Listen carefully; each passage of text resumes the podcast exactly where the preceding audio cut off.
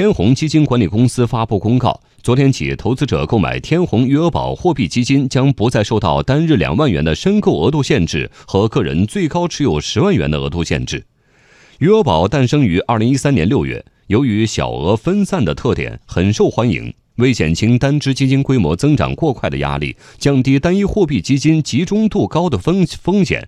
二零一七年下半年开始，天弘余额宝基金开始限额。截至二零一八年末，天弘余额宝资产净值降到一点一三万亿元。业界分析认为，这次天弘余额宝取消限购，可能意味着单只基金规模增长过快的风险得到有效释放。天弘余额宝诞生之初，七日年化收益率一度高达百分之六点七，远高于活期储蓄利率。不过，近年来此类产品的收益率呈现逐级走低态势。最新数据显示，截至四月九号，四百多只货币基金中，仅有二十二只七日年化收益率高于百分之三，占比仅百分之五；近四十只货币基金七日年化收益率不足百分之二，其中三只低于百分之一。业内人士指出，尽管收益率下降，宝宝类理财产品依然具有无法比拟的优势，比如起投门槛低、流动性强，以及与各种移动支付场景紧密相连等。而与此同时，近年来伴随财富管理市场日渐成熟，百姓投资渠道正越来越丰富。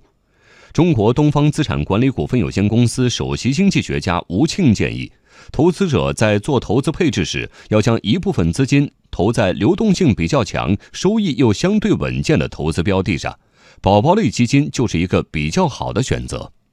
这类基金的特点呢，是风险相对来说非常低的，因为它投资的产品都是在银行间的交易的产品。这些产品的流动性非常高，收益率呢比银行存款要高，它对普通低风险的投资者的吸引力是非常高的。作为我们的投资人的话，也开始分散投资，在分散自己的资产配置当中的时候，一定要有一块放在流动性比较强而收益率又不错的这个产品当中。在这种情况下，这个货币市场共同基金就是一个非常好的选择。将来这个行业还会做得更大，更多的投资人会意识到这种产品的好处，会有更多的钱流向这个渠道。当然，这种嗯，流动的话会对商业银行会造成一定的挑战，因为这意味着银行的存款会有一定数量的减少，这是一个结构性的变化。当然，这也促进我们的商业银行的进步。